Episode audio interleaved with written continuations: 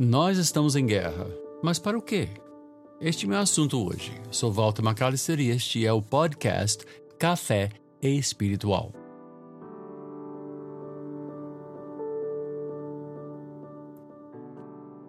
Então, nós, qualquer um que segue a notícia, qualquer um que segue o Twitter, seja lá quem for que você segue, você sabe que nós estamos em guerra. Estamos em guerra de toda sorte. Estamos em guerra contra o mal biológico que está atacando todas as nações do mundo. Algumas estão sendo é, muito prejudicadas, outras nem tanto. Uh, mas também está criando um ensejo para uh, um oportunismo, não é? Político que nós vemos não só na nossa nação, como também na nossa nação. E no meio de tudo isso, nós vemos uma enorme guerra de narrativas. Quem está certo? Qual é o remédio certo? Pode tomar esse remédio? Pode tomar aquele remédio? O bom do Brasil é que nós estamos muito acostumados a nos automedicar. Nós somos um país que diz assim: funcionou para você? Ah, então vou tomar. Não quero nem saber eu acho que isso está salvando muitas vidas, né?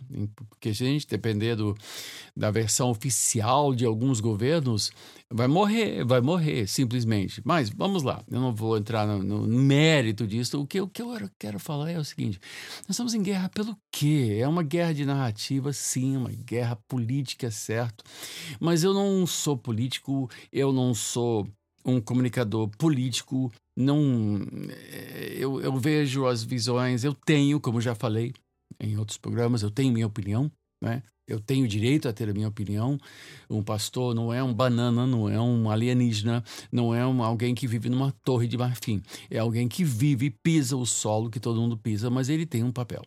E meu papel é olhar pela igreja, porque a igreja é a menina dos olhos de Deus, é, faz parte do seu plano essencial. E quando nós olharmos tudo isso, nós descobrimos que no seio de tudo, no âmago de tudo, existe uma questão do bem e do mal, existe uma guerra entre o bem e o mal.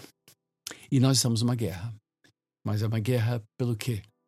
Eu creio que nossa guerra é pela alma da igreja e, consequentemente, pela alma da nação. A igreja é sal, a igreja é luz. Se o sal perde o seu gosto, meu Deus do céu, serve para nada, senão para ser pisado pelos homens. Mas nós vemos na intercessão de Abraão, quando os anjos chegaram para ele a caminho de Sodoma e Gomorra, ele fez uma pergunta: se houver 10, ele perguntou, começando com 50, se houver 50, se houver 45, justos na, na, na, na terra, terás misericórdia desta terra? E o Senhor falou sim. E chegou, finalmente, ele foi diminuindo, diminuindo, voltando, perguntando, até que finalmente ele disse: se tiver 10 justos, preservará? E a pergunta é: há dez justos? Há uma igreja que ama a Deus, que teme a Deus, que busca a Deus? Esta é a pergunta. Eu creio que há. Eu creio que haja esse número no Brasil. Eu creio que haja o um número de justos. Eu fico pensando em Elias, quando ele disse: Eu sou o único, meu Deus do céu, eu sou o único que está te servindo. E, e uh, Deus respondeu para Elias: Não, Existem 7 mil.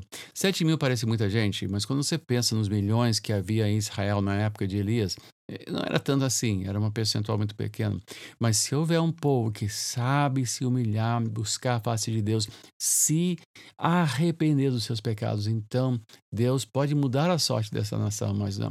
O problema dessa nação, gente, é a nossa alma.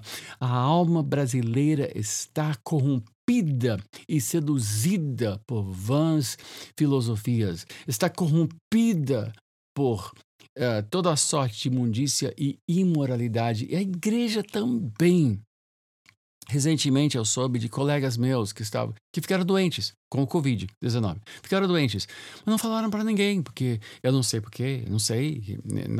Nosso, nosso presbitério, nossos pastores e bispos, nós temos uma comunicação constante e nós temos orado por muitos e graças a Deus até agora todos foram curados, todos se recuperaram, graças a Deus.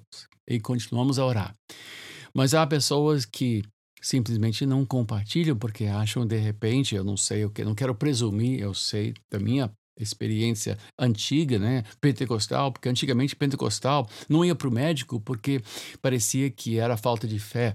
E essa questão de não ir para o médico, gente, não, também não tem nada a ver. Mas, por outro lado, nem admitimos que nós estamos doentes. Gente, nós temos que orar uns pelos outros, nós temos que compartilhar os nossos, nossos fatos, as nossas lutas, os nossos desafios e as nossas emergências e orarmos uns pelos outros. Isso faz parte da função normal, faz parte dos anticorpos deste corpo espiritual, desse corpo de Cristo. Nós temos que orar uns pelos outros, compartilhar os nossos fardos para que o enfermo seja curado. Por outro lado, você tem outro extremo, pessoas que se me dizem, Deus está comigo, nasci para ser cabeça, não cauda. E na sua presunção, há pessoas morrendo também.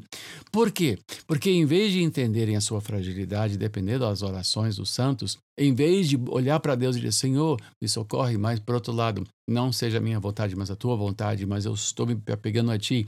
Em vez de fazer isso, se me diz, nada vai me tocar. E essas pessoas estão sendo grandemente uh, despertadas pelo, pelo momento, porque estão descobrindo que a coisa não é bem assim também. A alma da igreja é uma alma humilde, é uma alma dependente de Deus e das orações, do apoio mútuo. Nós temos que guerrear, nós temos que lutar pela alma da igreja, porque a igreja também anda débil, anda corrompida, anda mundana e precisa se recuperar. Caro colega, vamos lá. Vamos, vamos espalhar essa notícia. Temos que fazer isso.